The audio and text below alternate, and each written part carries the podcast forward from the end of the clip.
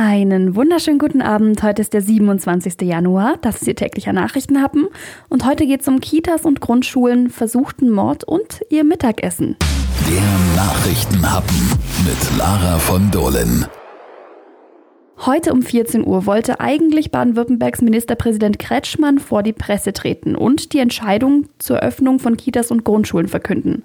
Doch dann platzte eine Meldung rein, die alle Pläne durcheinanderwirbeln könnte. Die Entscheidung für die Öffnung wurde erneut vertagt. Der Grund dafür? Es sind acht neue Fälle von Virusmutationen im Südwesten aufgetaucht, unter anderem bei zwei Kindern in einem Kindergarten in Freiburg. 21 Menschen in dem Kindergarten sind ebenfalls infiziert.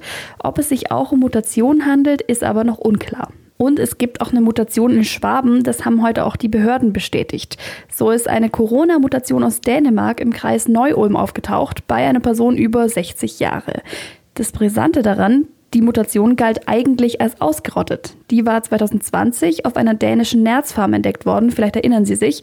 Aus Angst vor einer Übertragung auf den Menschen wurden daraufhin Millionen Nerze getötet. Und die Probe aus dem Kreis Neu-Ulm, die ging schon im Dezember an zwei Labore, die jetzt festgestellt haben, dass es sich um die Dänen-Variante handelt. Es wird also nie langweilig, wie es mit den Schulen und Kitas dann weitergeht. Und ob sie dann wirklich am Montag wieder geöffnet werden, das wird jetzt an einem anderen Tag entschieden. Es geht um versuchten Mord und versuchte besonders schwere Brandstiftung. Vor dem Ulmer Landgericht beginnt morgen am Donnerstag der Prozess gegen eine 42-jährige Frau.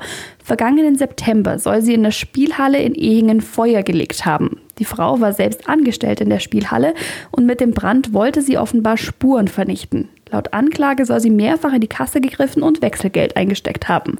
Aus Angst vor der bevorstehenden Kassenprüfung soll sie dann das Feuer gelegt haben.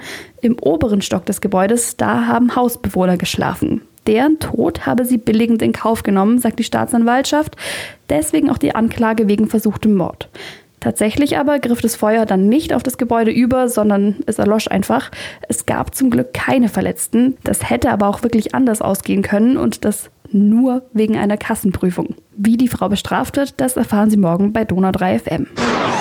Was gab es denn bei Ihnen heute auf dem Teller? Sie müssen sich nicht schämen, falls es ein Fertiggericht war. Die sind seit Corona nämlich ganz besonders beliebt. Das hat das Statistische Bundesamt heute gemeldet. Von Januar bis September jedenfalls wurden etwa 50 Tonnen mehr Fertigessen hergestellt als im gleichen Zeitraum 2019. Ob es am Homeoffice liegt, am Frust oder daran, dass wir irgendwie nicht so viel in Restaurants gegessen haben, wer weiß das schon.